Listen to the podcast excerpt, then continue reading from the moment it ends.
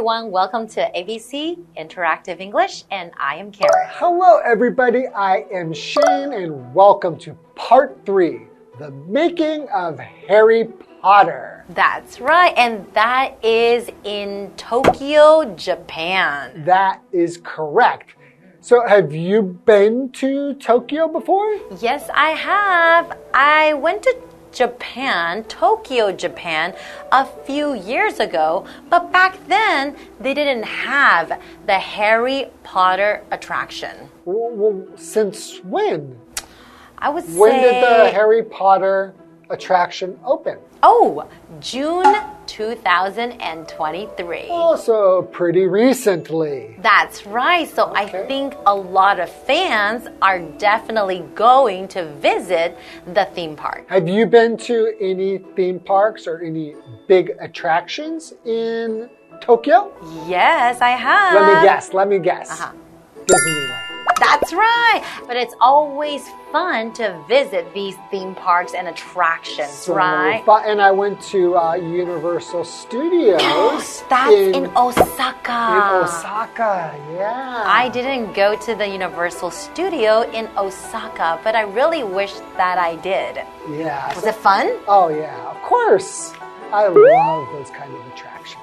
When you go to these attractions, do you also go on the scary roller Of course. Really? That's the best part. Oh, I get scared. I don't really go on the really exciting ones.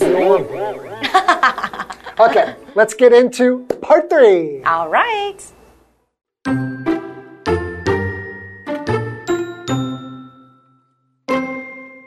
Tokyo is now home to an exciting attraction. It's the Warner Brothers Studio Tour Tokyo, the making of Harry Potter. It's the world's largest indoor Harry Potter attraction. The attraction invites visitors into the Harry Potter and Fantastic Beasts movies. They get to see cool costumes, magical sets, and more. They can watch videos about their production too.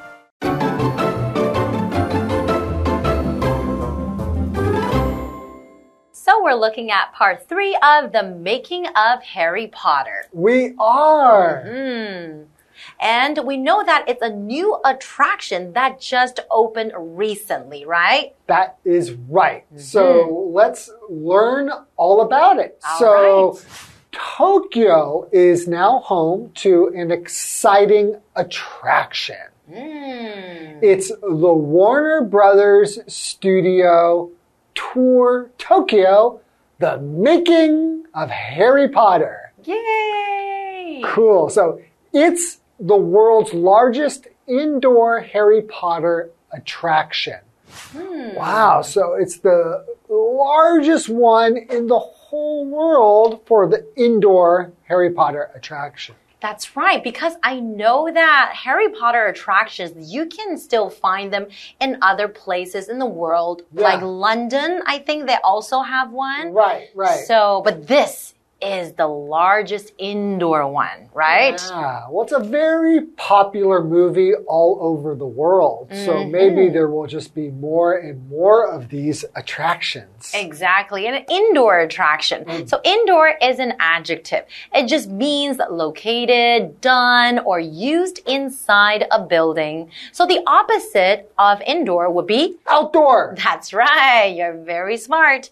So, an example sentence would be We usually do some indoor activities on rainy days. Mm, that's true because, or else you might get wet. Yeah, you you definitely want to be indoor when it's raining or snowing or even when it's really hot. Exactly. So, let's continue. The attraction invites visitors into the Harry Potter and Fantastic Beasts movies. Oh, we know Harry Potter, Yes. right? It's very famous. But there's also another one called Fantastic Beasts.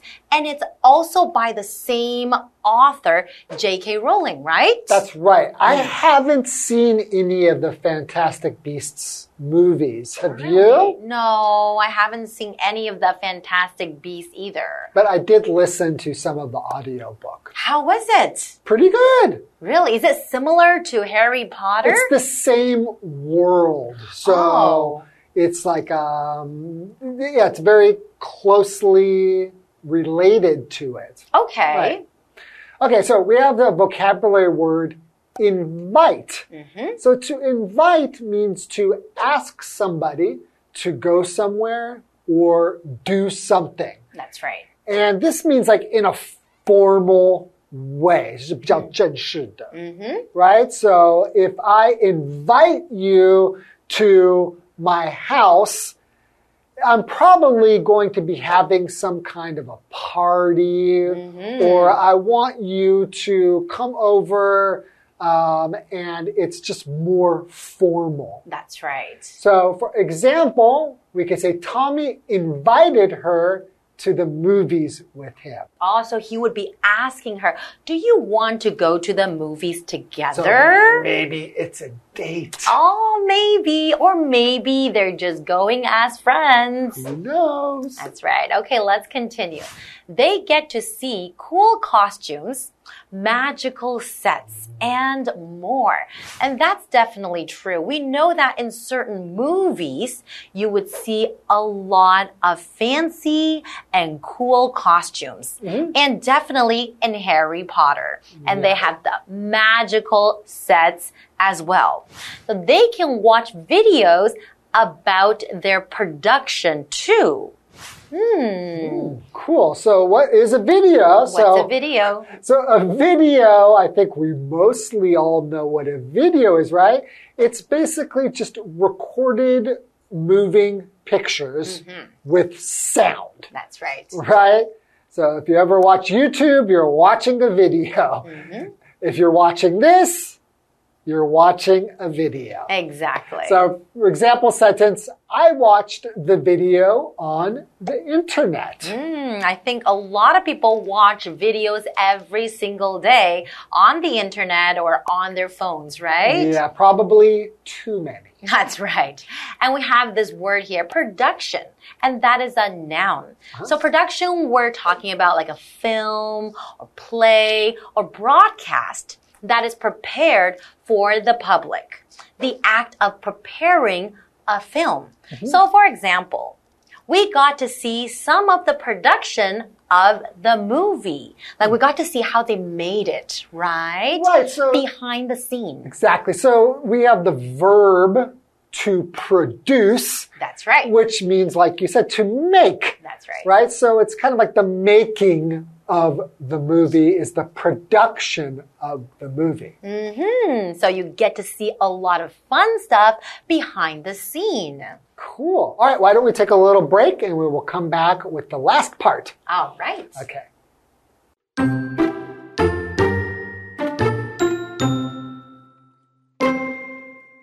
What's more, visitors can put themselves in the movies. After the tour, they can enjoy treats and get gifts to take home. A visit to the making of Harry Potter is truly a must.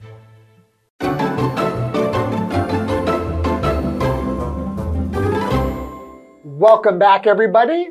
So before the break, we were talking about going to the making of Harry Potter. This That's right. attraction. the new attraction that just recently opened in Tokyo, right? Yeah, and when you go there, you can go and see like the costumes and the movie sets, see some of the production of the movie. So if you're a fan of the movies or even the books, you can go and seriously will be like uh, like a very magical experience for Put you. yourself in the world of Harry Potter. right. Hmm, okay, well, let's learn more. What's more, visitors can put themselves in the movies. that Whoa. sounds really cool. So you can like star in the movie. You can be in there as one of the characters. okay, I would like to do that. I that sounds think, really fun. like putting on the costumes, maybe. Right. Okay. Wow. After the tour, they can enjoy treats and get gifts to take home. Oh, I love buying treats at theme parks. What, what, what is a treat? Well, it just, what is a treat? That's right. Tell us. Something very pleasant Uh-huh. that somebody can enjoy. Especially something that you give somebody or do for them. So, for example, you can say, My mother gave me a treat after I did well on my exam. Oh. So if you're talking about treats at an attraction, most likely these are going to be things you eat. That's right. Maybe some Something- candy. Something yummy. Exactly. Or some cake or popcorn. Well, what's your favorite, like, if you go to an attraction or like a theme park, is there a kind of treat that you like to get when you are there? Well, I really like to get popcorn. I know you can get popcorn anywhere, but I still love it. Yeah, I like getting popcorn and um, I like cotton candy. Ooh, cotton candies is good, but it's very, very sweet. Well, it's very sweet, but that's what makes it so delicious. That's what makes it such a good treat. That's right. Okay, so continuing, a visit to the making of Harry Potter is truly a must. That's true. I definitely agree with that. So a visit, and visit is a noun. It just means an occasion or a period of time when somebody goes to see a place or person and spends time there. So for example, we made a visit to the aquarium. You can also use this word as a verb. You can say, I mm-hmm. want to visit the attraction. Right. Mm-hmm. So it's a must, right? Especially if you are a Harry Potter fan. And if we say something is a must, it means you must do it. You have to do it. Yeah, so you could say to somebody, Oh, if you love pizza, you need to go to that new place down the street. Mm-hmm. It's a must. That means you have to go. Must do it means you have to go and do mm-hmm. it.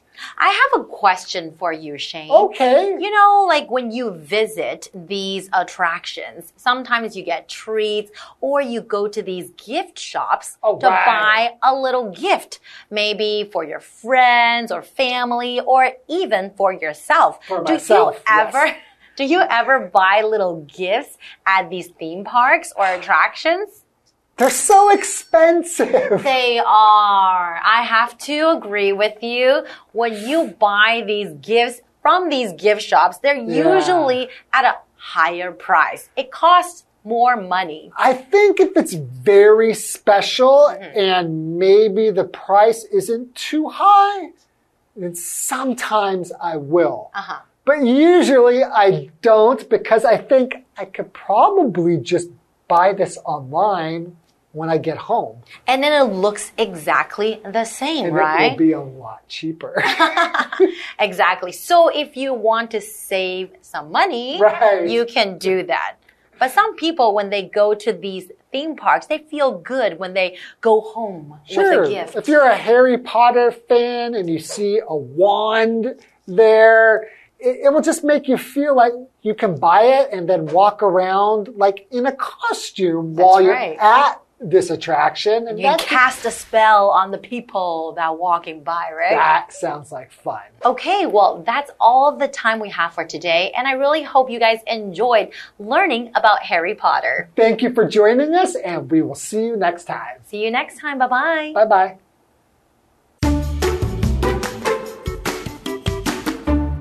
Tokyo is now home to an exciting attraction.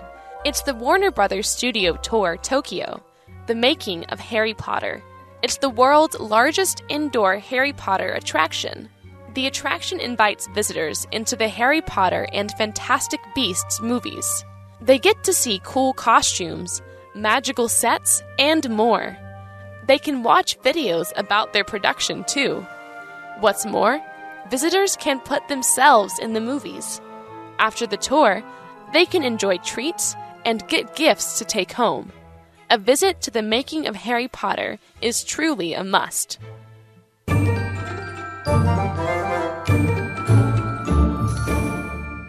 Hello, I'm Tina。我们来看这一课的重点单字。第一个，invite，invite 动词，邀请。Mike invited all his friends to his birthday party. Mike 邀请他所有朋友参加他的生日派对。下一个单字 ，video，video 名词，影片。There are many interesting videos on this website. 这个网站上有许多有趣的影片。下一个单字，treat，treat 名词，点心、零食。After dinner, we enjoyed some delicious treats like cakes cookies and ice cream。晚餐后，我们吃了一些美味的点心，像是蛋糕、饼干和冰淇淋。 最后一个单词 visit，visit 名词，参观、探访。My friends came to my house for a visit。我的朋友们来我家做客。接着我们来看重点文法。第一个，A is home to B，A 是 B 的所在地、故乡。Home 在这里是一个不可数名词。我们来看看这个例句：This river is home to many different types of fish。 这条河是许多不同种类的鱼的家。下一个文法：Somebody gets to 加动词，某人得以能够做某件事情。Get 在这里是指有机会做某件事情，得到做什么事情的机会。我们来看看这个例句。Judy gets to travel around the world because she is a flight attendant. Judy 能够环游世界，因为她是一位空服员。Flight attendant 就是空服员。最后一个文法，What's more？此外，而且，这是一个副词片语，用来补充说明前面的内容。我们来看看这个例句：I got a pay raise, and what's more, I also got a promotion. 我加薪了，而且我还升迁了。Pay raise 就是加薪，promotion 指的是升迁。以上就是这一课的重点单词跟文法，我们下一课再见，拜拜。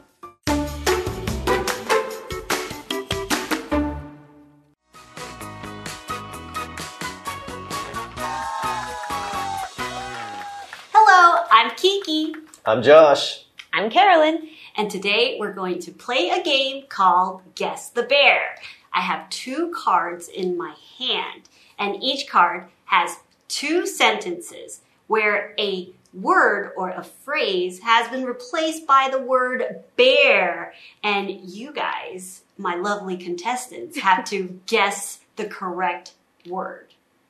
Are you guys ready? Yes. I was so ready. All right. Yeah. Okay, let's get started. The first word is a verb. The first sentence is bear your game and come eat dinner. The second sentence is she bared for a second before speaking. Hmm. Pause. Ooh, good job, Carolyn. That's one point for you, and you got that very fast. Okay, so the correct verb is pause. The first sentence is pause your game and come eat dinner. The second sentence is she paused for a second before speaking. Okay? Okay, now we're going to move on to our second phrase. This is a phrase. Josh, you you have to try this, okay? This phrase, two words. First sentence, Johnny bared bear to be a nice young man. The second sentence, Grace bared bear in my hometown. Tried hard. Nope. Oh. Come on, guys. Drove by. Grew up. Grow up. Yes, Carolyn, good job. The phrase is grow up. Johnny, the first sentence is Johnny grew up to be a nice young man. And the second sentence is Grace grew up in my hometown. Okay, so the correct phrase is grow up. How did you get the right answer?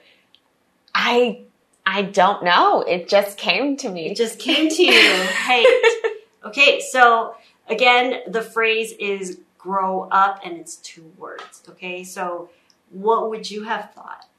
Well, I, th- I was thinking stop by, like they were passing through the town, but uh, yeah, I just, I just, it just didn't come to me. Okay, well, But- good Oh, try, guys. Yeah.